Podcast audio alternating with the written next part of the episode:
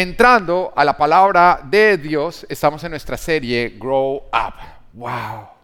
Hay algunos que dicen, menos mal traje a mi esposo para esta serie a ver si finalmente crece, ¿no? Porque hay mucho adulto que es niño. ¿Y por qué estamos en esta serie? Porque envejecer es obligatorio, pero crecer es opcional. Usted puede ser un viejo y comportarse como un bebé.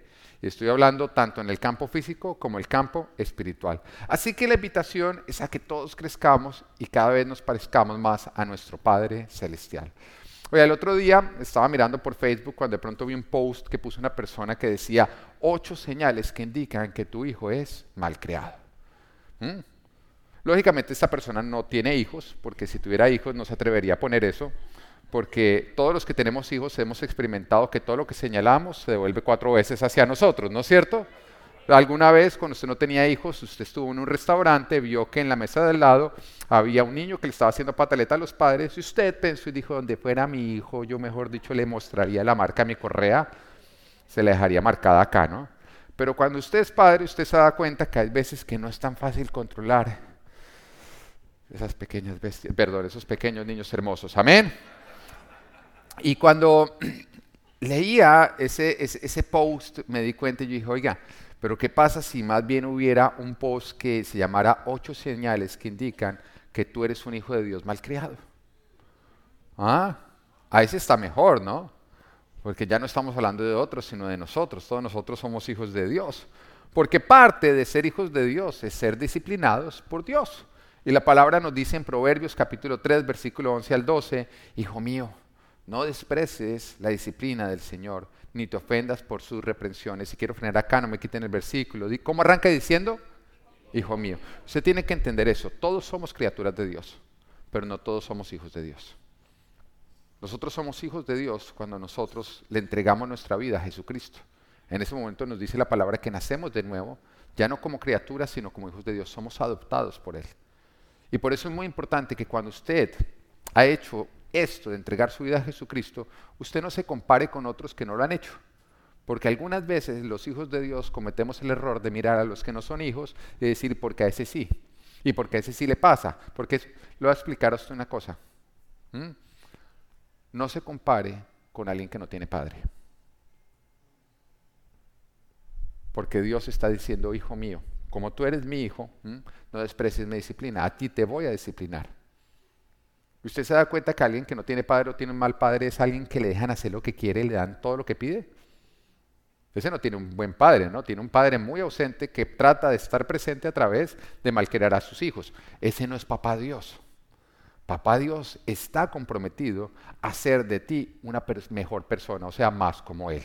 Entonces el Señor dice, hijo mío, no desprecie la disciplina del Señor, ni te ofendas por sus reprensiones, porque el Señor disciplina a los que ama como corrige un padre a su hijo querido. O sea, cada vez que tú recibes la disciplina del Señor, tú tienes que decir, papá me ama, papá me ama. Y es algo que ocurre, mire, uno muchas veces cree que el, disciplinar es no amar, pero el disciplinar es amar. Y cuando nosotros disciplinamos a nuestros hijos aún con varita, ellos ni siquiera se sienten agredidos, se sienten amados. Yo he visto a mis hijos, por ejemplo, yo he visto a Natán coger y mirar y decir, usted le pregunta a Natán, papá, eh, Natán, ¿por qué los papás le dan varita a los hijos? Dicen, porque los aman. Y él mismo dice, alguien que no ama a su hijo no le da varita. Porque la palabra de Dios dice que cuando dice, dale varita a tu hijo para salvarlo del infierno. Porque la vara corrige la maldad que hay en cada uno de nosotros. Y como Dios quiere salvarnos a nosotros del infierno, él está comprometido a disciplinarnos y enseñarnos el camino correcto, como corrige un padre a su hijo querido, nos dice la palabra. Cuando Dios nos adopta como hijos, Él asume la responsabilidad de disciplinarnos. Ahora, disciplinar no es castigar, porque castigar es hacer como que tú pagues por tus acciones anteriores. No, disciplinar es disipular, que tiene que ver más con corregir lo que nos está dañando o lo que está dañando a otros. El propósito de la disciplina es corregir lo que está mal en cada uno de nosotros y enseñar el camino correcto. Ahora, se espera que un hijo de Dios, a medida que va creciendo y lógicamente va experimentando la disciplina de nuestro Padre, pues va a tener mejor carácter, va a tener mejores modales de acuerdo al orden bíblico, ¿no? ¿Mm? y va a tener o va a crecer a parecerse más a su Padre Celestial. Entre tú más maduro eres en el Señor, más te debes parecer al Padre Celestial. ¿Estamos o no estamos? Sin embargo, uno ve unos que tienen años y años y años en el cristianismo, pero todavía se comportan con pésimos modales espirituales. Porque envejecer es obligatorio, pero crecer es opcional. Y el Señor a ti no te va a obligar a tener o desarrollar el carácter de Cristo en ti. Más bien te va a invitar y por medio del discipulado va a ayudar a trabajando contigo a que tú lo desarrolles. Pero alguien que se rehúsa a crecer, a parecerse como nuestro Padre Celestial, es alguien que se va a quedar, a pesar del tiempo que lleva en el cristianismo, malcriado. Ahora, Hebreos 12, 6 dice, porque el Señor disciplina a los que ama y azota, diga azota, a todo el que recibe como hijo. Acá no se habla de un maltrato, pero sí se habla de que se siente, ¿ok? Porque ese dolor nos deja saber a nosotros que está mal.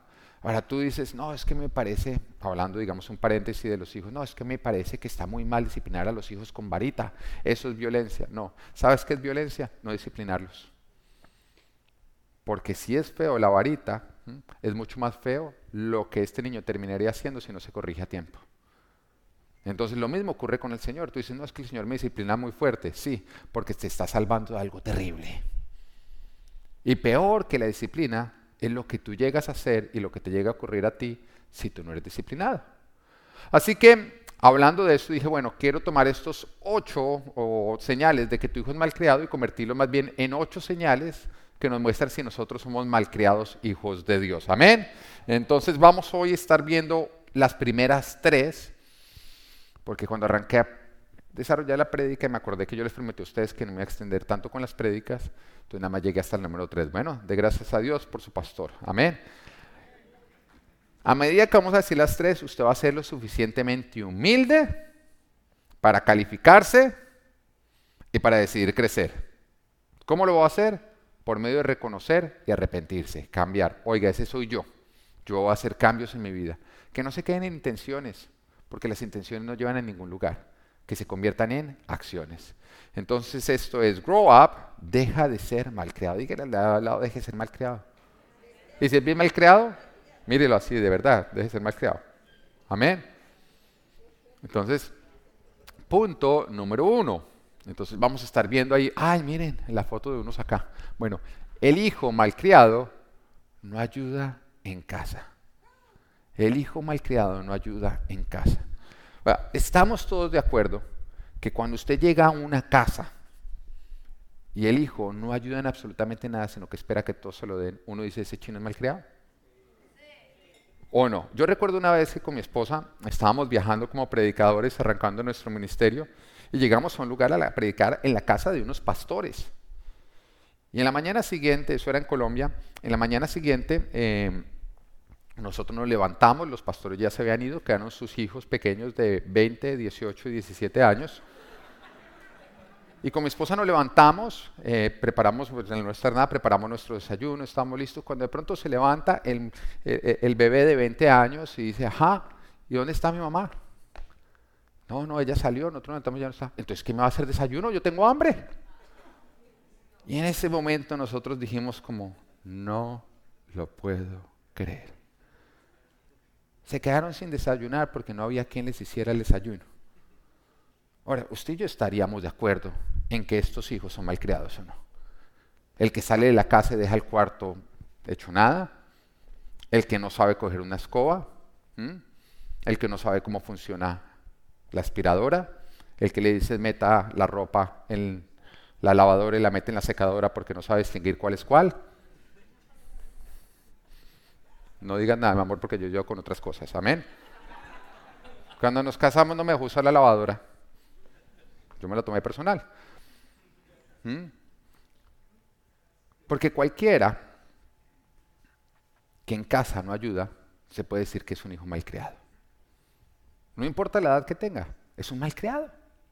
Aquellos que no ayudan en nada, que no tienden la cama porque quieren que se las tiendan, no arreglan nada porque solamente saben desarreglar y no cocinan porque a ellos les gusta que se lo sirvan como les gusta. Y si no les gusta, ¿sabe qué hacen? Critican y no se lo comen. Eso hace un hijo mal criado, ¿o no? No está atento a las necesidades de la casa.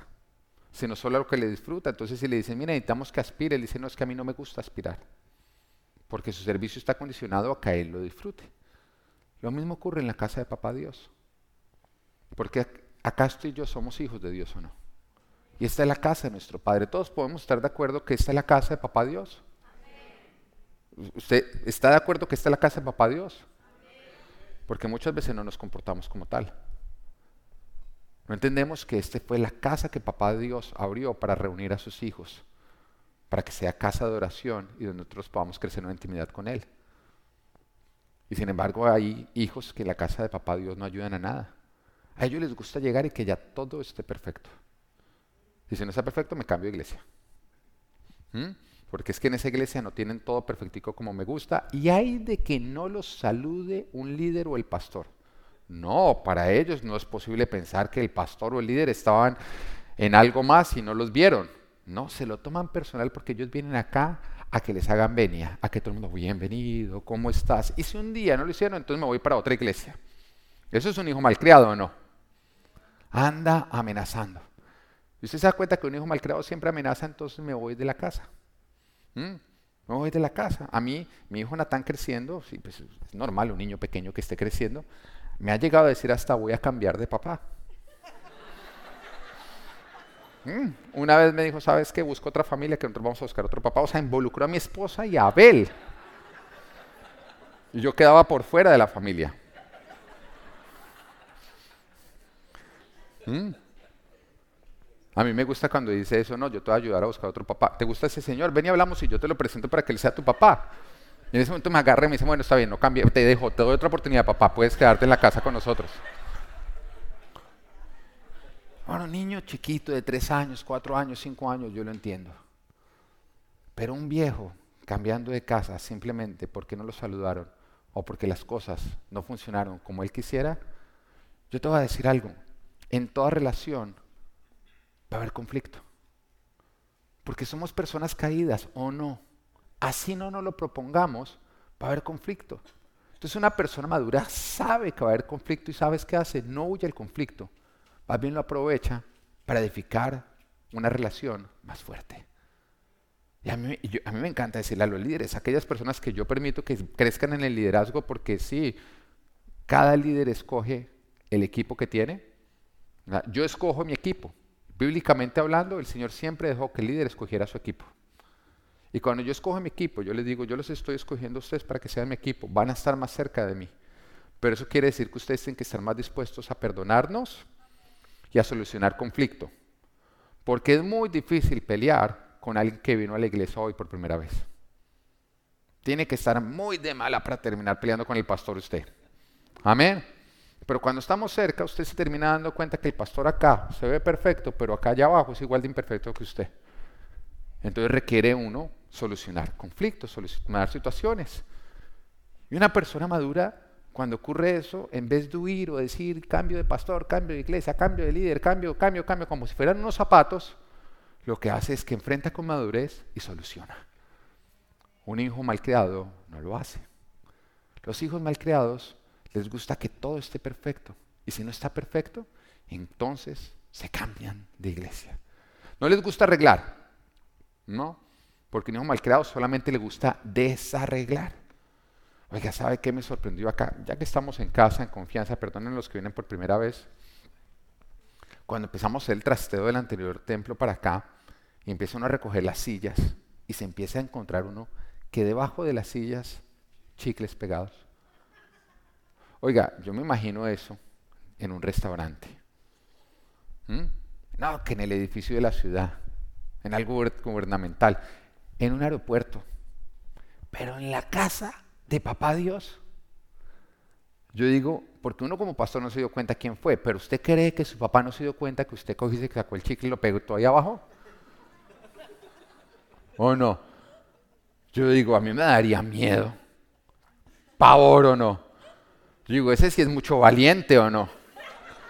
Ah, malcriado pero valiente. ¿Ah?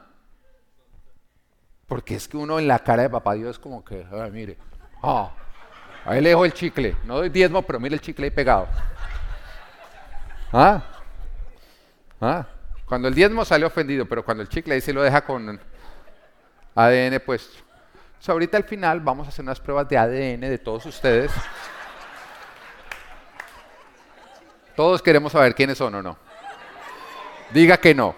Mire el de al lado y dígale ustedes, ¿no? Ustedes tienen pura cara de... ¿ah? Oiga, otras cosas que ve uno. Las colcamanías esas que le ponemos ahí. ¿Usted sabe para qué son o no? Para que no haya incomodidad. Si usted ve a alguien que tiene la, cosa roja, usted no se acerca. Usted le da los seis pies de distancia. ¿ah? Porque debe estar infectado. Entonces... ¿O no? Y el verde es el que, eh, eh, a mí sí abrácenme que... Usted está más tranquilo. Pero sale uno y encuentra la colcamanía pegada en el piso, en el parqueadero, ¿ah? en el carro del pastor. Yo también cojo y digo, llega uno el lunes y empieza, yo me pongo como en la casa de mi papá. Yo veo eso, una colcamanía de eso, ¿sabe yo qué hago? Yo me agacho y yo las empiezo a recoger. Porque un hijo bien criado cuida la casa de papá Dios. No la ensucia. Pero es triste, yo le digo, examínese. De pronto yo no sé quién es el que está haciendo eso de las colcamanías, pero usted sí sabe y sabe qué. Tenga temor de papá Dios. Porque esta casa es un regalo de papá Dios para cada uno de nosotros. Él necesitaba un templo, ¿o no? Pero es una oportunidad que tenemos. Cuide la casa de papá Dios. Y yo le quiero decir a los hijos bien criados, si usted alguna vez ve que alguien tira la colcamanía, llámenle la atención y dígale, nuestra cultura, nosotros cuidamos la casa de papá Dios, recójala. Y si esa persona no vuelve a la iglesia, usted recogió dos cosas que no deberían estar en el piso. Amén. Limpió la iglesia de dos maneras diferentes. Amén.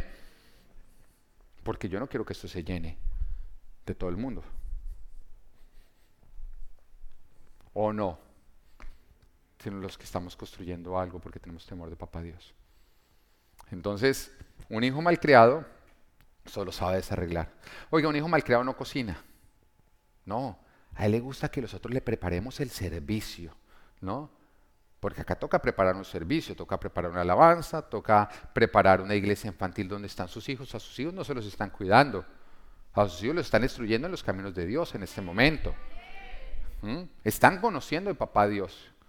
Y yo cuando le empiezo a contar historias de la Biblia a mi hijo, a mí me sorprende que le dice esa historia, yo ya me la sé, y él me la termina contando a mí. ¿Por qué? Porque allá estamos instruyendo a nuestros hijos en el camino completo, eh, en el camino correcto. Bueno, que también es completo. ¿Ah? Amén. Pero un hijo malcriado solamente consume. Viene, que me den lo que prepararon, la alabanza se desafinó. Ah, ese líder tan gordo, pero bueno, canta bien. ¿Ah? Critican todo lo que les están entregando. No, la predica no me gustó. No, el pastor no. No, los chistes estuvieran malos. ¿Ah? Usted sales criticando. Sales criticando porque eso es lo que hace un hijo malcriado. Él no cocina, sino que le gusta comer y cuando no le gusta, lo, entonces lo deja saber. No me gusta. Y yo te voy a decir algo. Un hijo bien criado entiende, bien criado, un hijo correcto, un hijo sabio, sabe que cuando él ve algo que no está bien en la casa de papá Dios, Dios lo está invitando a que él sea la solución de eso que no está bien. No a que critiques. Eh, porque eso es lo que yo espero en casa. Yo espero en casa que si de pronto hay un papel, mi hijo lo ve, no diga, uy, ¿qué tal esos papatas desarreglados? Mire ese papel ahí. No, yo espero que él coja, vaya, me cubra y lo recoge o no.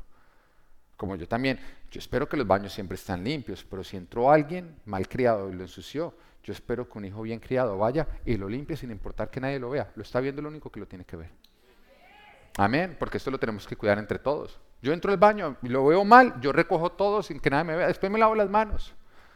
Pero yo cuido la casa de papá Dios. Me da temor que papá Dios me vea mirando un problema y seguir derecho. Porque Él está viendo a través de todo eso si realmente nosotros tenemos cuidado de lo que Él nos ha confiado. Entonces acá les digo a ustedes, si tú eres un hijo, no se trata de criticar lo que está mal, se trata de sumarte para que cada día podamos hacer las cosas mejor. Marcos capítulo 9, versículo 35. Entonces Jesús se sentó, llamó a los doce y les dijo, si alguno quiere crecer, ser el primero. Si alguno quiere crecer, que sea el último de todos y el servidor de todos. El servicio dentro de la casa de Dios es una, es una evidencia de grandeza, de madurez, de buen carácter. Entre más tú estés dispuesto a servir, más grande tú eres. Entre más tú estés dispuesto a humillarte para servir a otros, tú eres más grande, de acuerdo a lo que Dios está diciendo o no. Porque hay algunos que dicen, yo sí serviría, pero tampoco, no, no, no, arreglando sillas tampoco, un momentico, no, se ofenden, ¿no? ¿Barriendo? ¿Ah? ¿Arreglando un baño? Ay, papito, no arreglo el de la casa mía, voy a arreglar el de acá. ¿Ah? Lo más que tú estás dispuesto a humillarte, lo más que tú estás dispuesto a crecer. Y hay oportunidades en que Dios está mirando a ver qué tan grande tú quieres ser. No le pongas un límite a lo que Dios te quiere hacer crecer. Y aprovecha tu oportunidad y nunca creas que te estás humillando mucho. Porque recuerda que al que mucho se humilla, Dios lo exalta. Eso quiere decir que no te humillas, estás creciendo. No le huyas, no le huyas a la humillación. Jesús mismo no vino a ser servido, Él no vino a que le lavaran los pies, Él vino a lavar pies. Él dio un ejemplo de tener un corazón de siervo. La madurez espiritual de una persona se a manifestar en la humildad y en su disposición para servir. ¿Entiendes? Está en la casa de Dios y se espera que todos los hijos ayudemos a que esté bien linda, a que crezca, que se embellezca, que funcione, cubriendo todas las necesidades. ¿Lo entendemos? Y entiende que el servicio no es acerca de ti lo que a ti te gusta hacer, sino que es acerca de lo que tú puedes dar para cubrir las necesidades que hay, que tú podrías estar cubriendo. Y con esto yo quiero hacer un paréntesis y quiero felicitar a todos los siervos de iglesia infantil. Todos los que sirven en iglesia infantil, pónganse de pie en este momento. Que Dios te bendiga, que Dios te bendiga, que Dios te bendiga, que Dios te bendiga, que Dios te bendiga, que Dios te bendiga, que Dios te bendiga, que Dios te bendiga. Yo les quiero dar gracias a ustedes por una razón. La razón por la cual yo hoy estoy acá predicando es por ustedes. Porque yo a Dios se lo he dicho, Señor, a donde tú quieras. Pero lo único que yo sé es que tú no quieres que yo descuide mis hijos por ir tras los tuyos. No tendría ningún sentido. Yo no sacrifico mi familia para que la familia de papá Dios crezca porque no tiene sentido. Yo no creo que Dios me quiera pedir eso. Entonces yo estoy acá porque sé que mis hijos están seguros allá. Pero cada vez que a mí me sale un matrimonio, un viaje, una invitación, una ida a orar por alguien, lo que sea, yo solo lo acepto si yo estoy seguro que mis hijos están bien. No juzgado por ti, porque tú por ti, ah, esto écheles agua y cierre la puerta que no se salen, ¿no? Pero yo tengo que sentirme que mis hijos quedan bien, seguros, tanto emocional, física como espiritualmente. Y cuando yo veo que eso está cubierto, yo voy. Ahora, si no veo que eso está cubierto, no voy. No voy, simplemente no voy. O mi esposa no va y yo voy solo. Entonces es algo que yo, por ejemplo, digo ahorita que todos los que no se casaron el año pasado se están casando este año. De una vez yo advierto y yo digo, mira, yo no estoy garantizando que yo te pueda casar, porque tenemos mucha limitación de que nos puede cuidar los niños en este tiempo. ¿Lo entendemos o no entendemos? Con todo el tema de pandemia, no cualquiera puede cuidarme los hijos. Y cuando no me los puede cuidar mi suegra, mis papás o alguien cercano, y mi esposa no puede cuidarlo sola, entonces, ahora si mi esposa puede, me tocaría ir a mí solo y es algo que tenemos que entender, porque yo no puedo estar seguir cuidando a los hijos de Dios descuidando a los míos. Hay un tema de prioridades. Pero cuando ustedes le dicen sí al servicio en la iglesia infantil, ustedes están permitiendo que el líder de alabanza, con la líder de alabanza, con cada uno de los que estamos acá, estemos tranquilos porque ustedes también están atendiendo una necesidad allá. Y yo les quiero dar las gracias por eso. Pero también quiero animar a las demás personas porque ahorita hicieron una invitación a servir, a que usted sea sensible a las necesidades de casa. Y de pronto usted dice, no, a mí no me gusta cuidar mocosos. Ok, pero es que no es acerca de lo que a ti te gusta, es acerca de la necesidad de casa. Amén. Amén. Entonces hay una necesidad grande y que tú, un domingo al mes, nos colabores cuidando a los hijos allá, nos permita a todos estar acá. Además recuerden, una de las razones por las cuales nosotros estamos abriendo la iglesia infantil a pesar de ser tiempos de pandemia, es porque la palabra de Dios dice, instruye al niño en el camino correcto y aún de adulto no se apartará de él. Y si nosotros cerramos la iglesia infantil un año, varios de esos niños, cuando volvamos ya no van a ser niños y se perdió la ventana de destruirlos en el camino correcto y se perdieron. ¿Lo entiendes? Es así de profundo. Entonces, como estamos en una ventana de niñez, no puede haber COVID, no puede haber nada que nos lleve a nosotros a robarnos la oportunidad que tenemos de que esos niños crezcan en el camino de Dios y no se aparten de Él. Entonces, por eso estamos allá haciendo eso. Estamos instruyendo a nuestros hijos en el camino correcto, porque yo no sé tú, yo quiero que mis hijos, a mí no me importa si se gradúan de Harvard, con tal de que sean creyentes. Amén, que teman a papá Dios, porque si se me gradúan de Harvard y son ateos, el peor fracaso que yo podía tener con papá. Pero con tal de que sean creyentes, ¡ah! corren a papá Dios haciendo lo que sea. Pero lo primero para mí es que ellos teman a papá Dios porque el cielo y la tierra pasarán, pero su palabra y sus hijos vamos a quedar. Amén. Entonces, aquellos que hayan recibido el llamado digan, quiero servir en la iglesia infantil, yo les pido el favor que al final se acerquen a cualquiera de los líderes y den su información y los vamos a estar contactando. Amén. Dice la palabra en Lucas 12, 43 al 46, dichoso el siervo cuyo Señor al regresar lo encuentre cumpliendo con su deber les aseguro que lo pondrá a cargo de todos sus bienes. Pero ¿qué tal si ese siervo se pone a pensar, mi señor tarda en volver, luego comienza a golpear a los criados y a las criadas y a comer y beber y a emborracharse, en otras palabras, a ser malcriado, ¿no? El señor de ese siervo volverá el día en que el siervo menos lo espere y a la hora menos pensada. Entonces lo castigará severamente y le impondrá la condena que reciben los incrédulos. Para aquellos que dicen, eso no tiene que servir en la iglesia, simplemente ir, este versículo debería leerlo con mayor cuidado.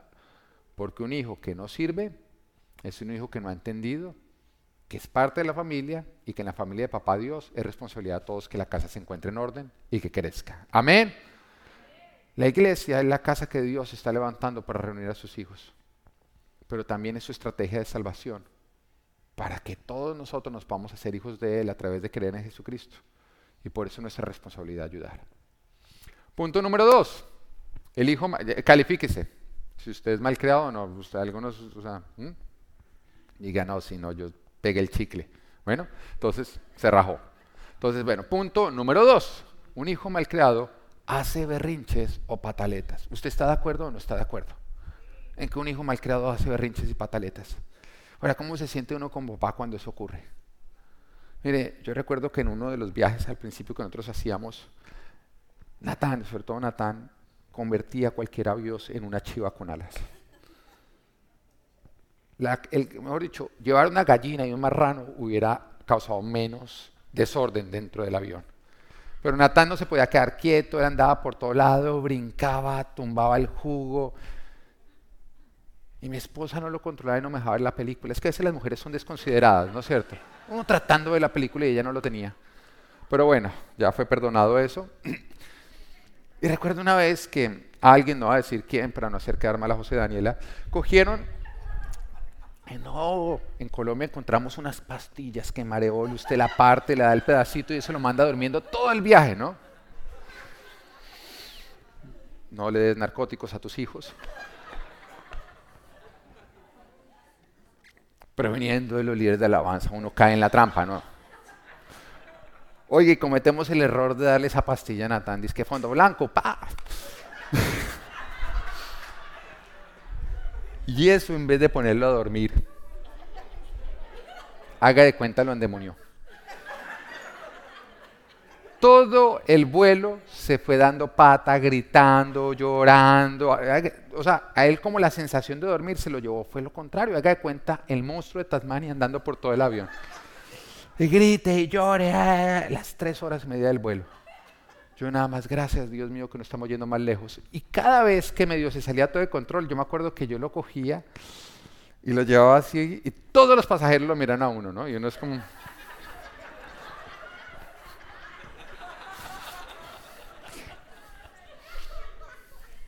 La pastilla que me dio el líder de alabanza, si no entienden. Oiga, me acuerdo que se fue todo el viaje así. No, qué vergüenza, ¿no? Además que no falta el imprudente que trata, que cree que sabe más que uno que el papá. No, eso es que el niño tiene hambre. Y uno, ay, verdad que te va a tarde el avión si te vuelves a meter, ¿no? Porque sí, ¿no? Es que a mí no se me ocurrió darle de comer. Pero nosotros no supimos que es la pastilla. Nosotros creímos que era la ausencia de la pastilla, así que la de vuelta, una dosis más grande, no mentira. y otra vez la misma historia. Yo me acuerdo que la única manera fue cuando llegamos, además que ese no nos llegaron las maletas. Entonces era esperando las maletas, esperando las maletas y él acabando con todo, con todo. Finalmente vimos a un policía y dijo, viene por ti. Ay, se calmó el chino. Pero los berrinches, eso le recuerda a uno a los terrible de los niños, ¿no? Todos los que tuvimos, los tenemos hijos, sabemos lo que son los terrible ¿no? Cuando ellos pasan de ser esos niños tiernos a esos pequeños esquizofrénicos de un día para otro, ¿no es cierto? De un día para otro ese cambio como que uno dice, ¿qué pasó? Me lo cambiaron. Y uno empieza a entender por qué Dios los hizo pequeños, ¿no? Para que, para que no lo maten a uno. Y por qué los hizo tiernos, ¿no? Para que uno no los mate a ellos, ¿o no? Y yo recuerdo esa época de esos berrinches en que de pronto le pedían a uno el tete. Eso era como, como una granada. Quiero tete. Y uno empezaba, pase el tete, pase el tete. Uno sabía que era una bomba de tiempo que estaba bajando, ¿no? 10, 9, 8. Y ese día a la esposa se le caía el tete de la mano. Y uno sabía que si llegaba a cero, ni con el tete se calmaba. Ni con el tete se calmaba. Yo recuerdo una vez que estábamos eh, comiendo nachos, ¿no? Y entonces yo cogí un nacho y él, ah, cuando yo me lo metí a la boca, a él se le ocurrió que ese era el nacho que él quería. Porque el plato estaba lleno de nachos, ¿no? Pero coge otro, no, yo quiero el que está dentro. Yo, yo me lo había pasado. Pero, pero, entonces uno haciendo con el Nacho como si uno se lo sacara y él, ¡ah, se lo es! Yo quiero el que está. Y uno, el, problema tan macho, mire, si yo me hubiera podido sacar ese Nacho, me lo saco. En pleno restaurante, tumbando el restaurante porque el bebé quería el Nacho. ¿Qué me dice cuando uno lo llevaba a hacer number two? ¿Ah? Y hacía number two y uno cometía el error de soltarle el baño. Era su number two, él tenía que soltar el baño. Ah, que yo quiero soltar el baño. Y uno es como que no, no, no. Yo nada más miraba a mi esposa como cometí el error de soltar el baño. Y ella, no, ¿cómo fuiste de bruto? ¿Cómo le vas a soltar el baño? ¿Qué problema? Y uno, ¿cómo lo soluciono? ¿Cómo lo soluciono para que darle una virtud que él pueda soltar? Y eso era los terrible de ellos. ¿Y sabe qué es una pataleta? Es la forma en que responde un niño porque no sabe manejar la frustración de recibir un no. O un no todavía. Un no aún. Ahora, un niño de dos años es normal. Pero a medida que va creciendo, debe aprender a manejarlo. Y es la responsabilidad nuestra como padres el disciplinarlos y enseñarles a manejar la frustración y no dejarnos manipular con sus berrinches, porque eso es lo que ellos quieren, manipular con sus berrinches. Y la Biblia a nosotros nos cuenta de alguien que no era chiquito sino grande y hacía unos berrinches, que era Absalón, el hijo de David, uno de los hijos de David, que era bien malcriado. Que una vez tuvo un problema con un hermano, entonces lo terminó asesinando entonces fue castigado en el destierro, pero pasado un tiempo se le permitió volver sin presentarse al rey. Entonces fue, le dice al general, le dice, no, ya pasó mucho tiempo, quiero presentarme donde mi papá. El general le dijo, no, no, yo no, yo no le voy a preguntar a su papá. Entonces le quemó todos los campos de cebada. Y cuando va el comandante, ¿tú por qué me quemaste los campos? Porque usted no se quiere presentar ante mi papá. Perrinches. Porque no sabía manejar un no. Y como nunca fue corregido, su maldad fue creciendo al punto de querer robar el trono a su padre David. Su fin terminó siendo la muerte. Y nos cuenta la palabra que David lloró muchísimo esa muerte. De hecho, no nos habla de ninguna otra muerte, de ningún otro hijo, como la muerte de Absalón. Y yo creo que le dolió tanto la muerte de Absalón porque él se sentía responsable de esa muerte. Porque Proverbios 19, 18 dice, corrige a tu hijo mientras aún hay esperanza no te hagas cómplice de su muerte.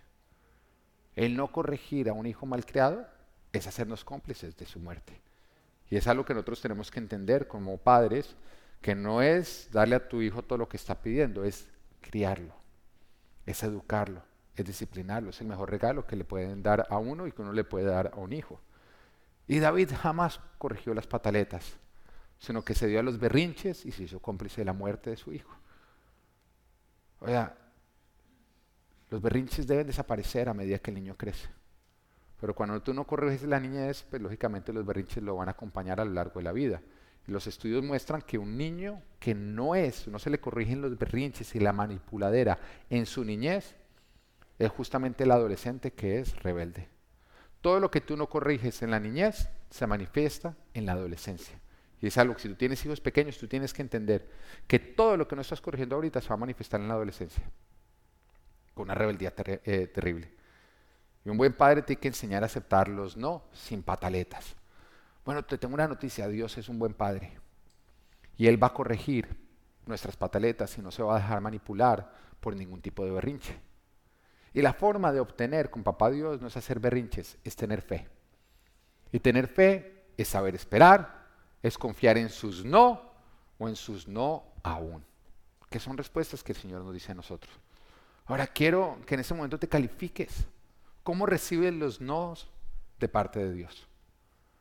¿Eres de los que les haces berrinches y entonces dejo las cosas botadas, no vuelvo a la iglesia, voy de vuelta al mundo porque Dios no me quiso dar lo que yo le pedí?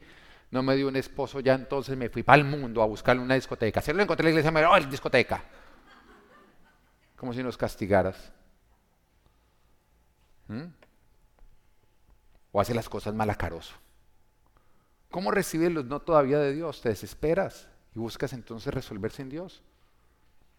Porque quieres crecer sin necesidad de rejo, ¿no? Bueno, aprende a manejar la frustración de recibir un no de parte de Dios o un no aún, sin pataletas, sino con madurez. ¿Cómo estás recibiendo los no de parte de Dios o los no aún? ¿Eres malcriado?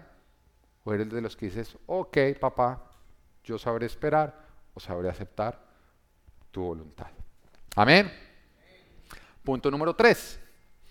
El hijo malcriado avergüenza a su padre en público. Ellos lo saben que lo avergüenzan a uno. Y por eso esperan a estar en público para hacer el berrinche o buscar manipular. Y el hijo malcriado usa el público para avergonzar a sus padres. Proverbio capítulo 10, versículo 1 nos dice, el hijo sabio es la alegría de su padre, el hijo necio es el pesar de su madre. ¿Estamos de acuerdo o no estamos de acuerdo todos que es así? ¿Mm? Una de las alegrías más grandes es cuando uno recibe halagos acerca de los hijos. Oiga, no, su hijo también comportado, la buena impresión que ellos causan, ¿no? Se lo entregan a usted el colegio, la iglesia infantil, y dicen, ay, no, tu hijo es un angelito, y uno saca pecho, y uno, ah, sí, sí, es que en la casa lo hemos educado bien. Pero al mismo tiempo, un gran dolor es cuando uno recibe un mal reporte de algún mal comportamiento. A uno le duele, a uno lo avergüenza. Y cuando estamos presentes con ellos, y los vemos comportándose bien, respondiendo con educación, comiendo bien, no peleando, no pataletes. El corazón de uno crece con orgullo. Y estoy hablando de un orgullo del bueno, ¿no? Que es el alegrarse uno por, porque uno se siente que ha hecho una buena labor como papá, que uno viene haciendo un buen trabajo. Pero el día en que les da por comportarse mal, ya sea por alguna razón o porque el líder de la alabanza te dijo que les dieras una pastilla, uno no sabe en dónde meterse, ¿no? uno no sabe en dónde meterse y en ese momento uno le toca hacer lo que cualquier valiente hace, ¿no? Echarle la culpa a la mamá.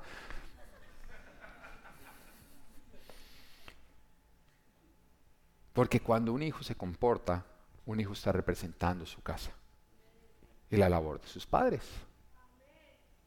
Nosotros sabemos que nuestros hijos nos están representando lo que ellos viven en casa. Y por eso uno espera, o sea, si están ¿tú en la casa nos ves gritando? Porque ellos están representando lo que ocurre en casa. Y 2 Corintios 5:20 dice, así que somos embajadores de Cristo. Ahora, ¿quién es un embajador? Es alguien que representa la autoridad. Es como si la autoridad fuera el embajador de un país. Cuando está en un país, está representando el país, está representando como si el presidente estuviera en ese lugar. Va en nombre de la autoridad, del gobierno del país. Y cuando el Señor nos dice que nosotros somos embajadores de Cristo, nos está diciendo, cuando ustedes van es como si yo fuera a través de ustedes. Cuando ustedes hablan es como si yo hablara. Cuando ustedes obran es como si yo obrara. Porque ustedes me representan, representan mi autoridad en todo el lugar donde tú estás yendo. La pregunta es, ¿cómo estás representando, papá Dios? Porque lo representas cuando hace lo bueno, como lo representas cuando hace lo malo. Y tú puedes estar haciendo quedar bien a Dios o hacerlo quedar como un zapato. Un hijo necio y un hijo sabio, ¿saben? que con su obrar están dejando o están representando la casa. Pero el hijo sabio, el bien criado, para orar, antes de orar, él piensa en su papá y sabe que es el nombre de papá el que está él representando y por eso él piensa las cosas antes de hacerlas. El necio no, no le importa dejar el piso, por el piso el nombre de papá. Ahora, Hechos capítulo 1, versículo 8 nos dice, pero cuando venga el Espíritu Santo sobre ustedes, recibirán poder y serán mis testigos, diga testigos. O sea, cuando el papá Dios te hace hijo a través de darte su Espíritu Santo, en ese momento tú te conviertes en un testigo, diga yo soy un testigo. ¿Tú entiendes que en todo caso, cuando no se sabe la verdad, se llaman los testigos? ¿Cuál es el propósito de llamar testigos? Saber qué ocurrió. Porque los, los testigos representan la verdad de lo ocurrido. Y dice, ustedes serán mis testigos tanto en Jerusalén como en toda Judea, Samaria y hasta los confines de la tierra. Él no dice, ustedes serán mis testigos en la iglesia. Eso sí, cuando salgan, compórtense como quieran. En todo lugar somos los testigos de Papá Dios. Tú eres un testigo de Papá Dios en la iglesia, en tu casa, en tu lugar de trabajo, con tus vecinos, porque hay algunos que cogen y en ese momento dicen, ay, acá nadie, no, no viene nadie de la iglesia, eso compórtese mal. Porque lo importante es que la gente de la iglesia nos vea de buen testimonio, pero en todo lugar donde tú vas, tú estás testificando. Estás testificando de Cristo. Y testificas con todo lo que tú haces o dejas de hacer. Ahora vuelvo y te recuerdo, la función de este testigo es servir para que se conozca la verdad. Pero hay testigos verdaderos y hay testigos falsos. Un testigo falso es el que cambia la verdad, la oculta y hace creer una mentira como si fuera verdad. Un testigo verdadero es el que con su testimonio da a conocer la verdad tal cual como es, independiente de lo refutada que esta verdad sea. Y Juan, capítulo 14, versículo 6, nos dice, hablando Jesús, yo soy el camino, la verdad y la verdad y la vida. Pero tú entiendes lo poderoso que es esto. Entendiendo que Jesús es la verdad, pregúntate, por la forma en la que tú vives, otros logran ver la verdad, logran ver a Jesús por quien Él realmente es, logran ver a ese Jesús que transforma vidas, que da vida, que sana, que organiza, que perdona al ofensor, que es luz. O con tu vida testificas a un falso Cristo, que no es luz, sino juicio, que no cambia ni transforma, sino que es pura religiosidad. ¿Y sabes qué religiosidad? Es hipocresía. Es el que aparentemente es muy religioso, muy espiritual, pero que todo lo hace de labios para afuera. Tú eres religioso cuando la gente que no te conoce dice, tremendo cristiano, pero los que te conocen de cerca dicen, no señor, vive con doblez. Igual como se pone ropa, se pone máscaras para salir, pero cuando se las quita, no se comporta como un cristiano. Y ese es el falso testigo. Y hay muchos hijos que no quieren ir a la iglesia porque el Cristo que se les ha presentado en la casa es un Cristo que no es el verdadero. Entonces ellos que están convencidos de que Jesús es quien Jesús no es. Porque lo ven a través de sus padres, lo están viendo y dicen un momentico, es que yo que voy a querer ir a un Jesús que grita, que no reconoce, que no busca la paz, que no perdona fácilmente, que es orgulloso, que no se sujeta a las autoridades, que usa la autoridad es para beneficio propio, no para servir y cogen y dicen, no, yo no quiero ser cristiano. Porque tú estás siendo un mal testigo. Y por eso yo digo, yo creo que el peor fracaso que uno puede llegar a tener es que lo aplaudan los que no lo conocen a uno, pero los que los conocen digan, no es.